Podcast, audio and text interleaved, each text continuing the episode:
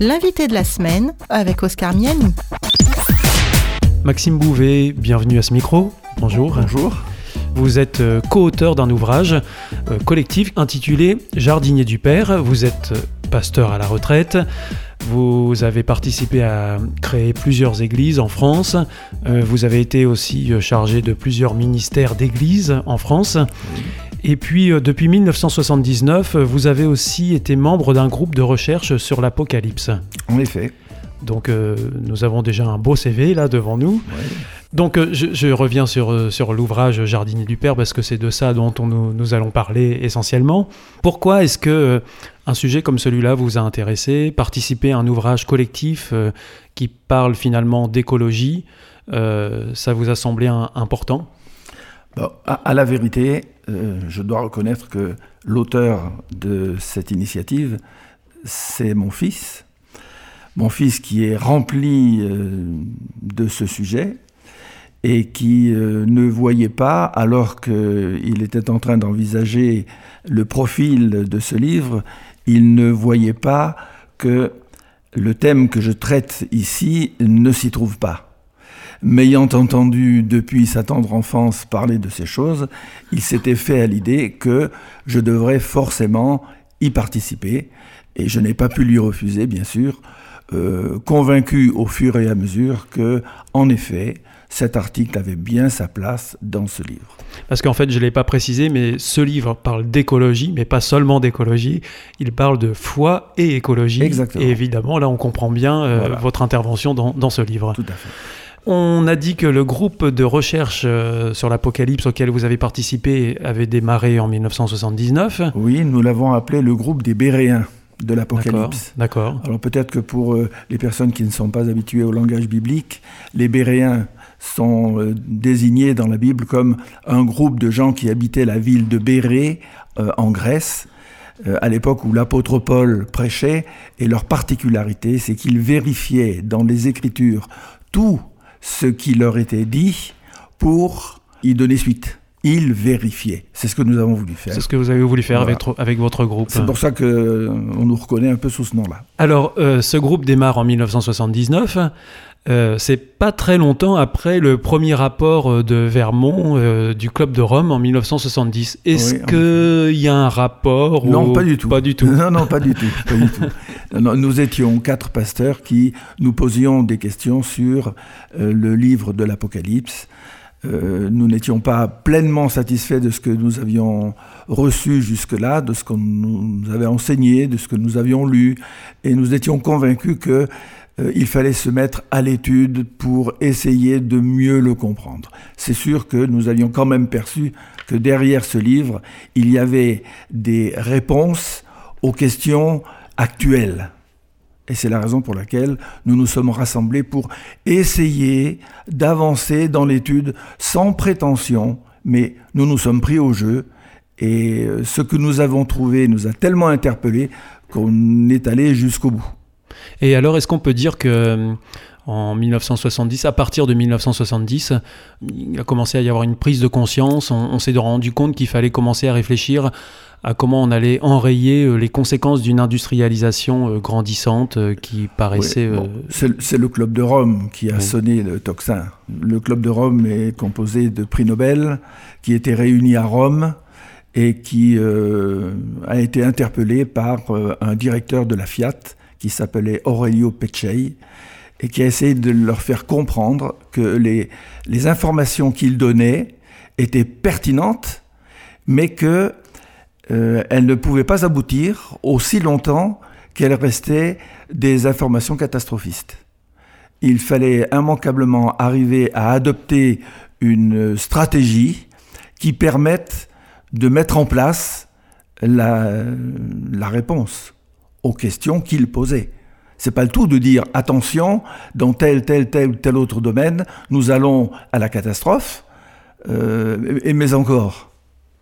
Alors bien sûr que lorsqu'il leur a posé la question, euh, pourquoi vous, vous lancez euh, de si graves affirmations, qu'est-ce que vous espérez? Eh La réponse a été, ce que nous espérons, c'est que les gouvernants prennent ça en main pour envisager la réponse.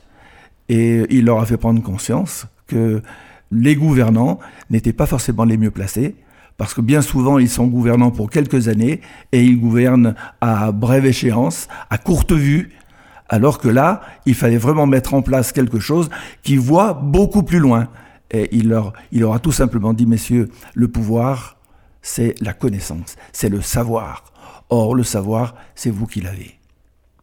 Alors depuis les années 70, euh, les conventions, protocoles, conférences euh, en tout genre sur, euh, sur l'environnement, sur la protection de la planète, sur le réchauffement climatique se sont répétées. On a l'impression que ça n'a pas encore suffi. Ben non, ça n'a pas suffi. Aujourd'hui encore, le constat est toujours assez alarmant. Exactement. Alors bien sûr, c'est intéressant de voir quand même ce qui a été mis en place, parce que ce qu'a fait le Club de Rome a quand même été euh, le moyen d'une prise de conscience.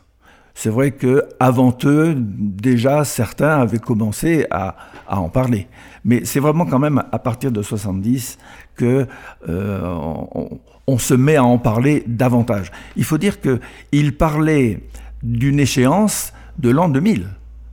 Il disait on ira pas bien au-delà de l'an 2000 si on ne réagit pas tout de suite. C'était ça leur message. Donc euh, il fallait prendre ça en considération. Et très vite, euh, on a ici dans le document euh, que j'ai eu l'occasion de rédiger la liste des rencontres qui ont eu lieu 1982, 1985, 1987. Je ne suis pas sûr qu'elles y soient toutes d'ailleurs. il y a la Convention de Vienne, le protocole de Montréal, euh, la Convention cadre sur le changement climatique, la Convention de lutte contre la désertification, le protocole de Kyoto dont on a beaucoup parlé, et, encore, bien sûr, beaucoup plus. Finalement, il y a au moins une rencontre chaque année sur ce sujet, mais ces rencontres, euh, elles étaient faites, bien sûr, pour qu'on commence à réagir, mais aussi surtout pour faire prendre conscience du problème et comment réagir à ce problème. Or, on peut voir que jusqu'en 2009, 2009, c'est la conférence au sommet de Copenhague. Il y avait déjà eu en 2006 à Johannesburg cette fameuse déclaration du président Chirac qui disait la maison brûle et on regarde ailleurs. Mais en 2009, euh, la conférence de Copenhague a été considérée euh, par beaucoup comme un échec. Pourquoi? Parce que là, euh, il a été très clair que toutes les nations ne reconnaissaient pas le problème. Alors bien sûr, on a applaudi à la COP 21 de 2015. Pourquoi? Le problème était réglé Bien sûr que non. Mais c'était la première fois que tous les États qui se sont présentés, qui sont venus, qui ont assisté à la rencontre, se sont prononcés en reconnaissant le problème. C'est loin de l'avoir réglé, mais c'est déjà bien qu'on reconnaisse que le problème existe. Maxime Bouvet, aujourd'hui, vous faites un constat euh, sur l'état de notre planète qui reste quand même euh, catastrophiste. Euh, vous nous parlez de la fonte des glaces, de la montée des eaux, de la disparition de la vie animale. Donc aujourd'hui, on en est là quand même. Ben, je ne vois pas qui pourrait vraiment contester ça. Mhm. il y a des gens qui parlent un peu plus fort que d'autres, et on est bien heureux d'en entendre. Mais de plus en plus, c'est tellement évident que on trouve euh, rarement ou peu de personnes qui contestent le fait, même si beaucoup ont du mal à se rallier euh, à la cause qu'on essaie de mettre en place pour régler le problème. Bon, après, il y a des climato-sceptiques euh, qui disent qu'il il y a des cycles et qu'on pourrait être dans un cycle qui reviendrait ensuite. Euh. Alors là, le message est largement passé, euh, on l'a souvent entendu. Les cycles, et beaucoup aujourd'hui, quand on a des discussions entre, entre nous comme ça, ressortent ces choses. Nous avons trouvé au sein de notre groupe qu'il y avait une autre réponse à donner.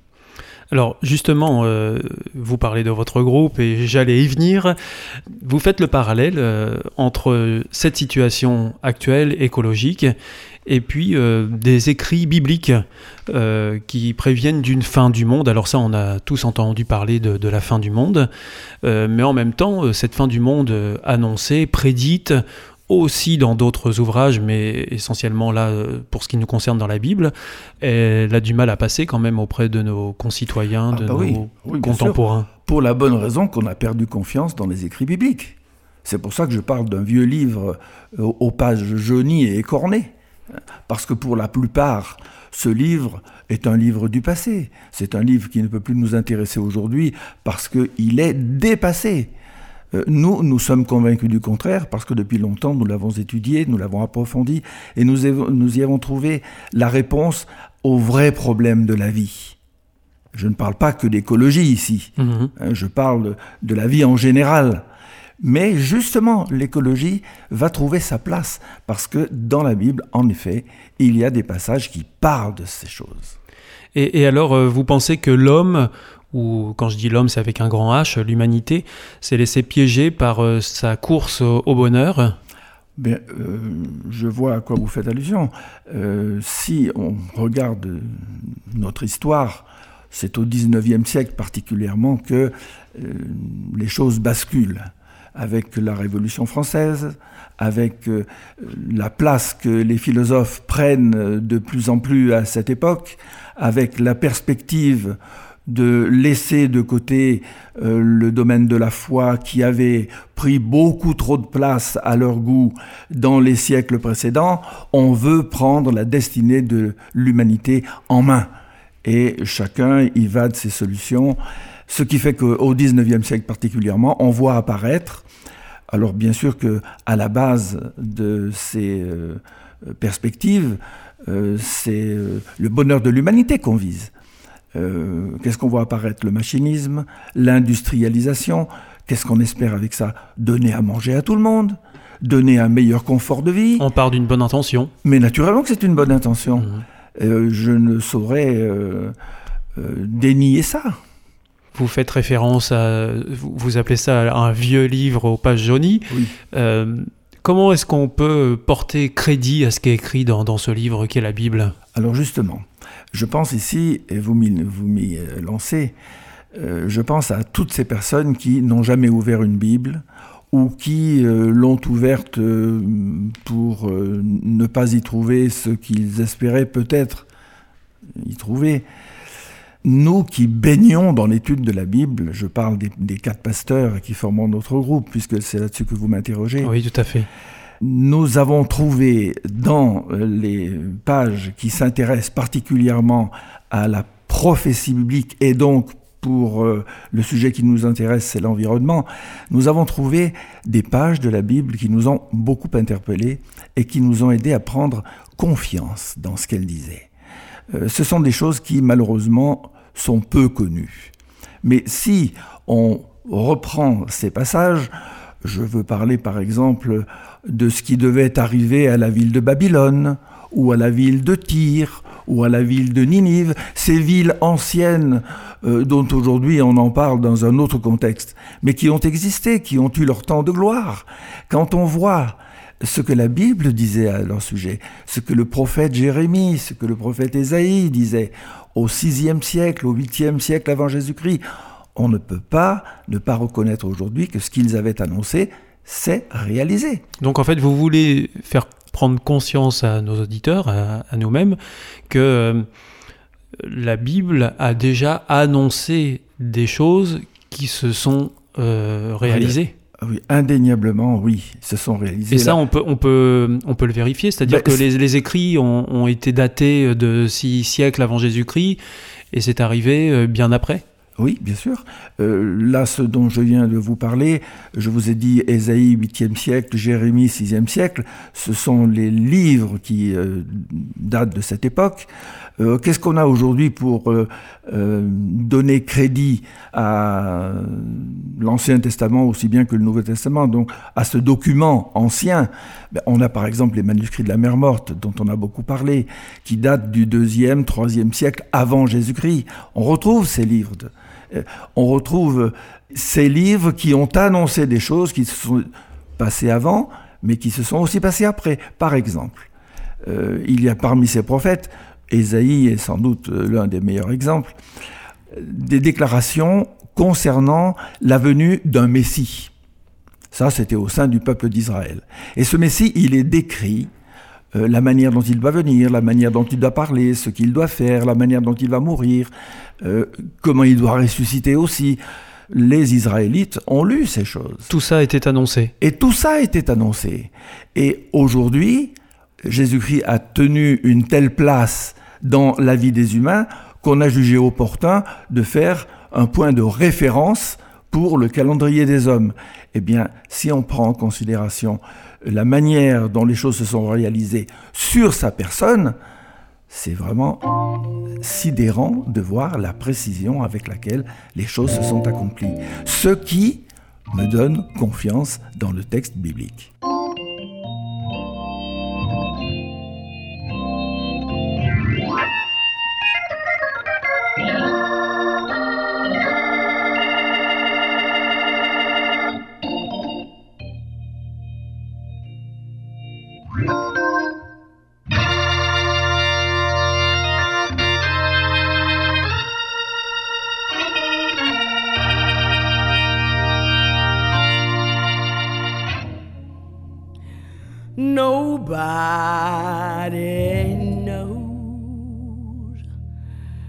The trouble I've seen. Nobody knows my sorrow.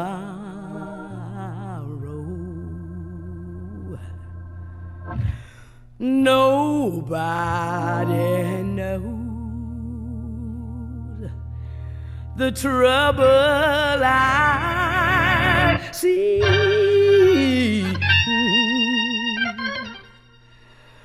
Glory, hallelujah.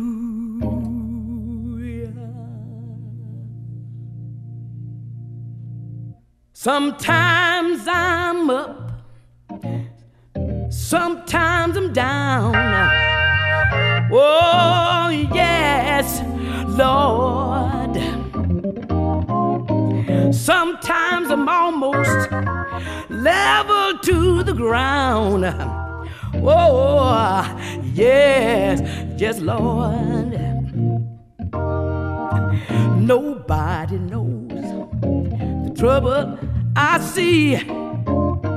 Nobody knows but Jesus. Nobody knows trouble I've seen. Glory, hallelujah. If you get there before I do, oh, yes, Lord. Tell all of my friends I'm coming on too. Glory, hallelujah. Nobody knows the trouble I've seen. Nobody knows but Jesus. Don't nobody know the trouble I've seen. Glory, hallelujah.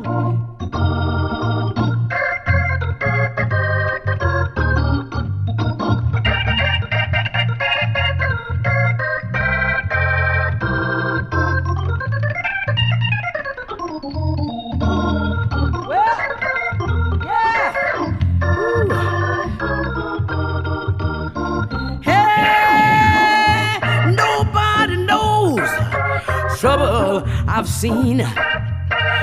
Nobody knows but Jesus. No, no, nobody knows the trouble I've seen. Glory, hallelujah. Oh, Lord, nobody knows trouble I've seen. Nobody knows my sorrow. No, don't nobody the trouble I've seen. Glory, hallelujah. Ooh, hey, my Lord, yeah.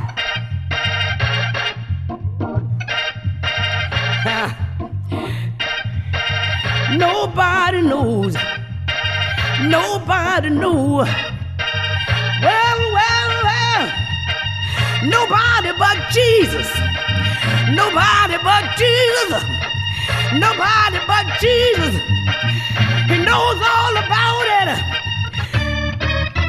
Hey. L'invité de la semaine avec Oscar Miani. Alors Maxime Bouvet, donc selon vous, la Bible, c'est pas un simple livre, mais c'est un livre qui contient des révélations et qui sont encore valables pour nous aujourd'hui. J'en ai la conviction.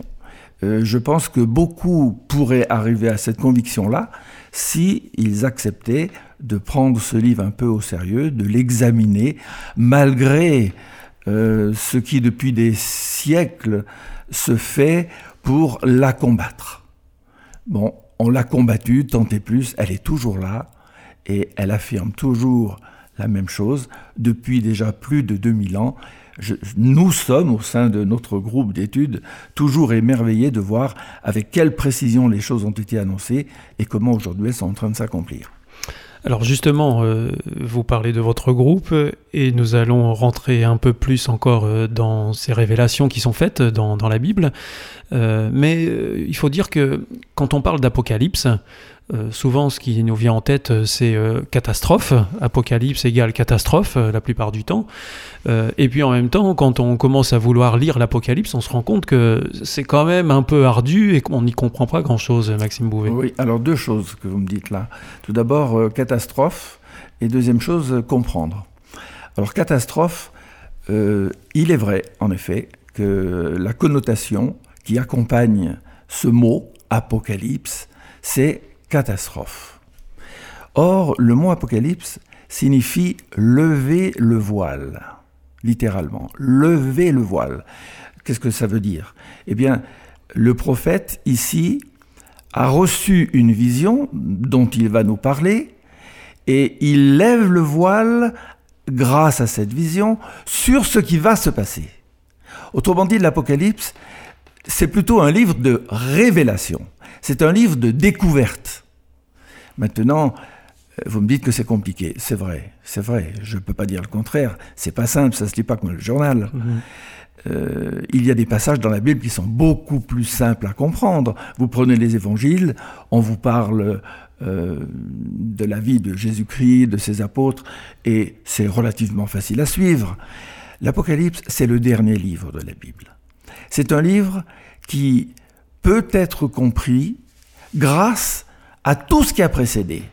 Ah, Parce ça que- veut dire qu'il faut avoir une connaissance assez, euh, Oui, assez complète alors. Ça, je dois reconnaître que une personne qui se lancerait dans l'étude de- du livre de l'Apocalypse ou dans une simple lecture, sans avoir connaissance de tout ce qui précède, va à l'échec assurément. Mhm. Ou des interprétations complètement farfelues alors. Oui, ça- C'est bien pour ça d'ailleurs qu'on en a tant vu. Euh, Mais si au contraire, on veut prendre le temps, euh, c'est ce que font les croyants en principe, les étudiants de la Bible, qui se nourrissent des, des passages de l'Ancien Testament comme du Nouveau Testament, alors l'Apocalypse devient accessible. Et elle a été écrite pour ça. Cette révélation a été donnée pour qu'on comprenne. Parce qu'en définitive, celui qui est derrière, et dont le prophète dit qu'il s'agit de Jésus-Christ, celui-là, ce- ce- celui qui est derrière, a voulu nous révéler des choses qui sont en train de s'accomplir aujourd'hui devant nous. Nous les révéler pourquoi? Pas pour faire de nous des prophètes, mais pour que nous ne soyons pas surpris et pour que nous comprenions ce que signifient ces choses. Alors Maxime Bouvet, dans cet ouvrage Jardinier du Père, vous tentez d'expliquer quelques passages de l'Apocalypse et d'en faire l'analogie avec notre situation écologique actuelle. Vous parlez de quatre trompettes. Vous pouvez revenir euh, sur, euh, sur ces passages-là qui sont à la fois complexes et en même temps qui sont d'une importance capitale. Alors, bon, il est vrai que là, euh, je me suis demandé, en faisant cet article, j'étais limité dans le nombre de pages, je n'avais pas toute la place que je voulais, donc aborder un passage aussi technique que celui que vous appelez en effet le passage des trompettes et celui des plaies, c'était un peu une gageure, je me demandais bien comment j'allais m'en sortir. Bon, finalement, en prenant le temps et en comptant sur la bonne volonté de ceux qui lisent ces pages, je me suis dit que ça pouvait devenir cohérent. Alors, qu'est-ce que c'est que les trompettes? Qu'est-ce que c'est que les plaies? L'Apocalypse utilise des symboles. C'est d'ailleurs pour ça qu'il est si difficile à comprendre. C'est que ça n'est pas une histoire que l'on raconte simplement avec des mots tout simples. C'est une révélation qui passe par un code. Le code, c'est des symboles. Et les symboles, tant qu'on ne comprend pas ce qu'ils signifient, eh bien le message reste fermé. C'est comme les portes. Si vous n'avez pas la clé, vous ne pouvez pas l'ouvrir. Le, problème, c'est qu'on la trouve où, euh, la clé? Eh bien justement, dans tout ce qui précède. D'accord. Vous avez plus de 500 citations de l'Ancien Testament dans l'Apocalypse. C'est dire qu'à chaque fois que vous trouvez une citation de l'Ancien Testament, vous avez à l'esprit tout ce qui tourne autour de cette citation dans l'Ancien Testament, vous vous rendez compte que vous avez tout à coup une abondance d'images qui vous sont données et des possibilités de comprendre. Parce que telle citation reprise dans l'Apocalypse, vous savez qu'elle se trouve à tel autre endroit dans la Bible, dans un tel autre contexte, et tout à coup, ça prend sens. Et c'est ça qui est souvent difficile pour ceux qui veulent essayer de le comprendre, c'est d'aller chercher derrière le symbole les clés. Or, les clés, elles sont dans le reste de la Bible. Et alors donc, euh, vous avez parlé de trompettes, de plaies. Donc les trompettes, c'est l'avertissement en quelque sorte? Oui, exactement. La trompette, c'est précisément le mot euh, qui pourrait être euh, remplacé par avertissement. Les trompettes, il y en a sept là dans un passage de l'Apocalypse, les trompettes veulent nous dire en fait, voilà des avertissements pour un fait majeur qui va se réaliser et pour lequel les humains ont besoin de se préparer. Et, alors de quoi nous parlent justement ces trompettes? Quel est l'avertissement qui est lancé? Alors, euh, il y en a sept trompettes. Mais pour simplifier un petit peu le travail qui était le mien, je me suis limité aux quatre premières trompettes. Ce sont celles qu'on appelle les trompettes écologiques. Hein. La première trompette euh, délivre un très court message euh, qui touche à ce qui va se passer sur la Terre. Et euh, il y a une notion qui est toujours présente dans chacune des trompettes, c'est la notion du tiers. La, trompette sonne et on s'aperçoit qu'il y a une dégradation sur la végétation. Mais cette dégradation se fait au tiers. La deuxième trompette va annoncer une dégradation sur la mer, au tiers. La troisième trompette va annoncer une dégradation sur les fleuves et les sources d'eau, au tiers. Et la quatrième va annoncer une dégradation de notre atmosphère, au tiers. Qu'est-ce que ça signifie? Le tiers, ça signifie que c'est progressif. Et que cette démarche, alors bien sûr, ce que je suis en train de vous dire, je vais le chercher dans le livre euh, du prophète Ézéchiel. Et c'est la raison pour laquelle ce que je vous ai dit avant prend tout son sens. Pourquoi parler de tiers ici? Eh bien, le tiers, quand on a lu Ézéchiel, on comprend que c'est quelque chose qui est en cours et qui ira jusqu'à son terme. Donc, la dégradation annoncée ici dans ces quatre trompettes, c'est une dégradation des éléments de notre écosystème qui va, une dégradation qui va s'accroître qui va progresser jusqu'à un sommet. Et ce sommet, ce sera les plaies. Les plaies, c'est plus le même mot, c'est plus avertissement, c'est en fait un mot redoutable. J'ai un peu des scrupules à le prononcer, mais euh, peut-être qu'on aura l'occasion de l'éclairer un peu. C'est châtiment, en fait. Ou les, ou les conséquences euh, bah de tout ce qui. Oui, plutôt que châtiment, je crois qu'il vaut mieux parler de conséquences. Quand vous abordez la question des plaies dans, dans cet ouvrage, Jardinier du Père, vous renvoyez ces plaies à un certain nombre de citations que des spécialistes mondiaux sur euh, les questions de notre planète ont pu faire, et euh, vous les faites en quelque sorte cohabiter ou corroborer. Exactement. J'ai besoin naturellement pour être un tant soit peu crédible, pour être entendu, euh, de citer des hommes qui sont connus, des hommes qui disent des choses sérieuses, euh, des hommes euh, qu'on lit ici ou là. Alors une première citation que je pourrais vous donner, c'est celle de René Barjavel. Elle date de 1943, vous voyez que ce n'est pas, pas d'hier. Et déjà, déjà, lui, avait compris des choses. Il disait Les hommes ont libéré les forces terribles que la nature tenait à enfermer avec précaution. Ils ont cru s'en rendre maîtres. Ils ont nommé cela le progrès. C'est un progrès accéléré vers la mort. 1943.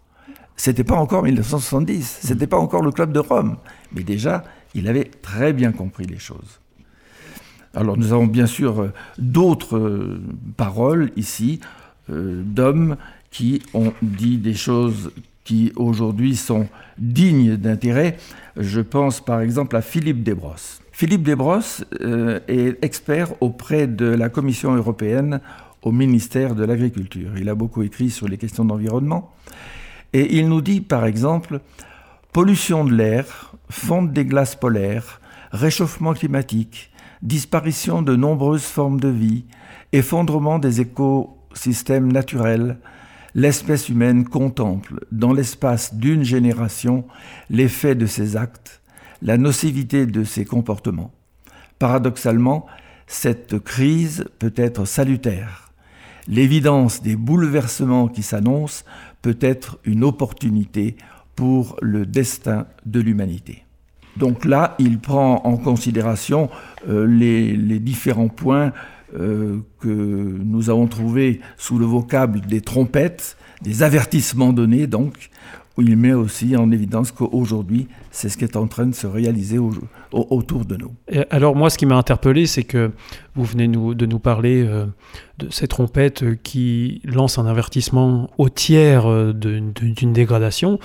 Et vous reprenez euh, une citation aussi de Philippe Desbrosses qui nous dit La planète a perdu en 30 ans un tiers de ses terres arables, soit un hectare qui passe au désert toutes les 4 secondes. Ce désastre préfigure les tragédies sanitaires et sociales pour l'ensemble des peuples qui n'ont pas su vivre en heureuse harmonie avec leur sol. Voilà pourquoi l'humanité est aujourd'hui face à son destin. Elle doit interroger le passé, le sens et les valeurs qui l'ont porté jusqu'ici pour que les avancées acquises soient mises en service de tous. Aujourd'hui, il y a une littérature abondante sur le sujet. Pour celui qui veut s'intéresser un peu, bon, on trouve de tout, mais on trouve vraiment des déclarations qui sont claires, qui sont pertinentes, qui quelquefois peuvent être un peu effrayantes, mais euh, il vaut la peine de les regarder d'un peu plus près pour essayer de comprendre.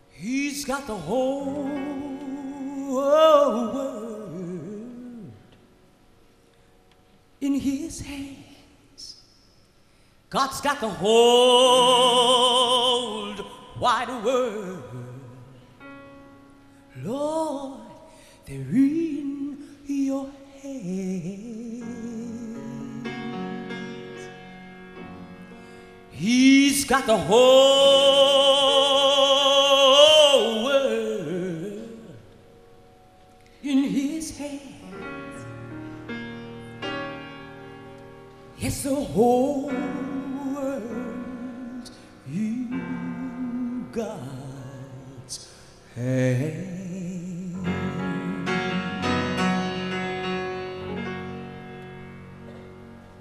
He's got the little bitty baby in his hands. Yes, a little tiny baby is in my God's hands. Oh, yes. Red, yellow, black or white. The whole world's in his hands.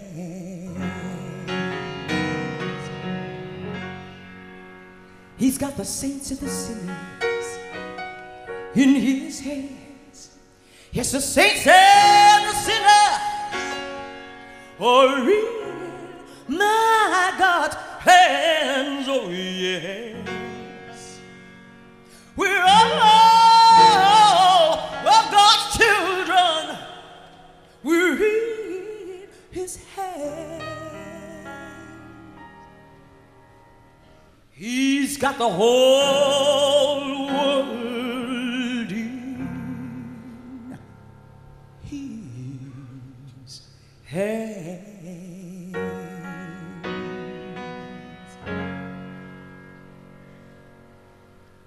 got the whole world in his hands.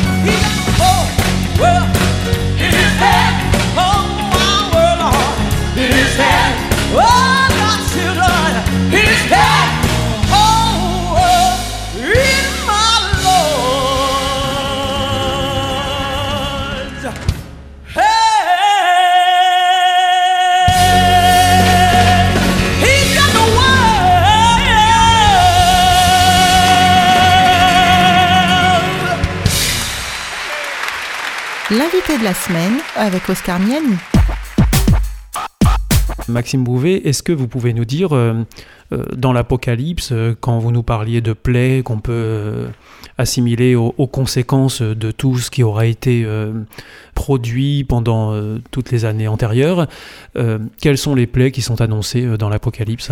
Alors justement, je vous ai parlé tout à l'heure des quatre trompettes qui touchent à notre écosystème, quatre avertissements. Eh bien, on a le parallèle dans les plaies, dans les conséquences. En fait, je vous ai dit que les trompettes annonçaient au tiers, c'est-à-dire qu'elles nous annoncent quelque chose qui va progresser, quelque chose qui va s'amplifier. Avertissement, les hommes sont censés les entendre, ces avertissements, ou les voir, en tout cas en prendre conscience.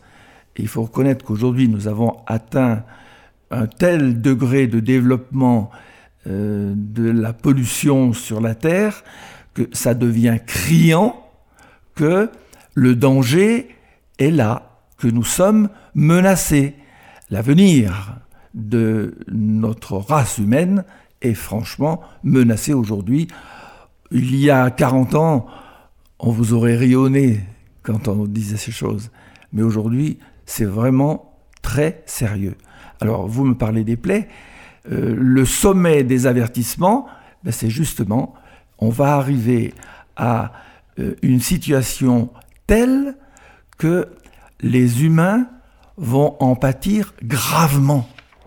Et c'est la raison pour laquelle ceux qui ont gardé de l'Apocalypse ces pages-là seulement euh, en ont gardé le souvenir d'un livre qui ne parle que de catastrophes. Mais c'est pas ça du tout. Certains passages nous parlent de ça pour nous avertir, pour que nous ne soyons pas surpris, pour que nous comprenions ce que ça veut dire. Il y a un sens à tout ça. Donc en fait, il ne faut pas s'arrêter sur le message catastrophiste euh, de l'Apocalypse, de ce livre.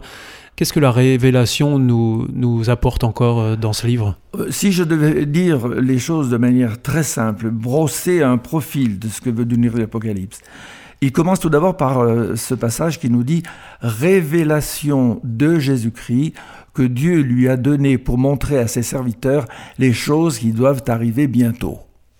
Voilà. Déjà, dès le départ, on nous dit euh, de quoi il s'agit. Qui est derrière ça?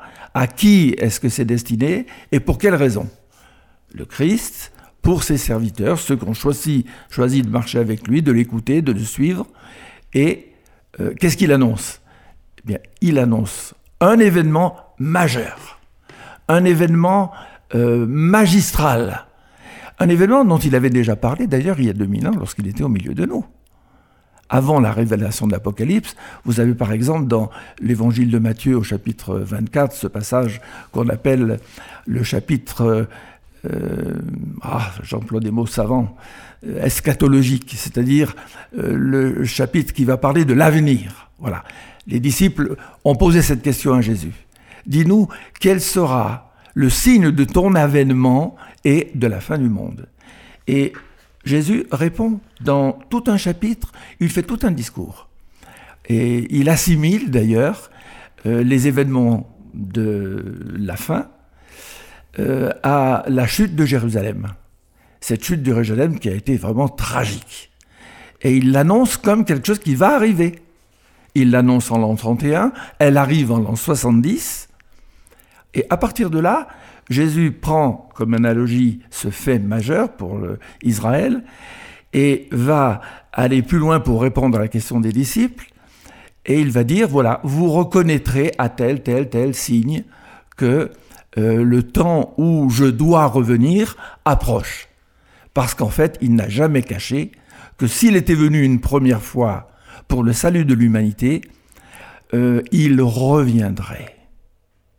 Alors ça, bien sûr, aujourd'hui, quand on ose faire allusion au retour de Jésus-Christ, c'est un sujet qui a tellement été battu en brèche qu'on l'a même tourné en ridicule souvent. Et celui qui ose défendre cette cause, quelquefois, a le sentiment d'être pris pour un illuminé. Mais c'est vraiment le message de, la Bible. Donc, en fait, vous, Maxime Bouet, vous êtes en train de nous dire que, effectivement, euh, il y aura des choses difficiles mais qu'en fait ce n'est que l'annoncement de, choses à nouveau merveilleuses. Mais oui, justement. En fait, euh, ces choses nous ont été dites parce qu'il y a une philosophie dans la Bible qui nous dit qu'au départ, euh, il y a eu un créateur. Que ce créateur a voulu le bonheur de ses créatures, qu'il leur a donné des messages pour qu'ils sachent comment vivre. Il leur donne des conseils dans ce sens, mais voilà que les humains ont fait le choix de faire ce qui leur semblait bon à eux. Il y a donc là un conflit. Et ce que Dieu annonce tout au long du message de la Bible, c'est que il n'abandonne pas les hommes pour autant. Ce sont ses créatures. Il les aime. Il veut leur bonheur. Et il va tout faire pour réaliser ce bonheur, pour peu qu'il veuille bien marcher dans, dans son plan. Et, alors, euh, ce qui me frappe, euh, Maxime Bouvet, c'est que quand vous nous expliquez euh, ces choses, on perçoit que finalement, cette fin du monde ne serait pas simplement un, un, châtiment ou une, la colère de Dieu qui viendrait tout détruire, mais qu'en fait, c'est tout simplement les conséquences de ce que les hommes auront produit pendant toutes leurs années d'habitation sur la planète. Vous avez dit ce qu'il fallait dire. Derrière ce, passage qu'on appelle la colère de Dieu, hein, parce que ce qui est appelé plaie, par exemple, qu'on dit que c'est la conséquence des avertissements qui avaient été donnés, en effet, ce sont des conséquences de ce que les hommes auront fait. Ils ont voulu suivre leur voie, comme bon leur semblait. Ils l'ont suivi, mais résultat, où est-ce qu'on arrive? Ben, On arrive au malheur de l'homme on arrive au fait que l'homme, dans sa relation avec les autres hommes, il est agressif, il est violent, euh, il, est menteur, il est voleur. Bon, il, a aussi des vertus, il a aussi des qualités, mais avoir voulu suivre sa propre voie a fait développer ces caractéristiques de sa vie. Et notamment avec tout euh, un retentissement sur notre environnement. Mais naturellement. Alors là, on a pu l'observer pendant des siècles et des millénaires. Mais aujourd'hui, on arrive à quelque chose qu'on n'avait jamais pu imaginer. Que l'attitude de l'homme aille à ce point atteindre son lieu de vie, sa planète, mais ça, il y a un siècle, personne ne pouvait l'imaginer. Lorsque cette révélation de l'Apocalypse a été donnée il y a 2000 ans, mais personne ne pouvait imaginer ça. Or, l'Apocalypse était en train de nous le dire, ça va se terminer comme ça. À vouloir faire comme bon vous semble, sans rien entendre de ce que le Créateur vous a dit, ça va se terminer très mal.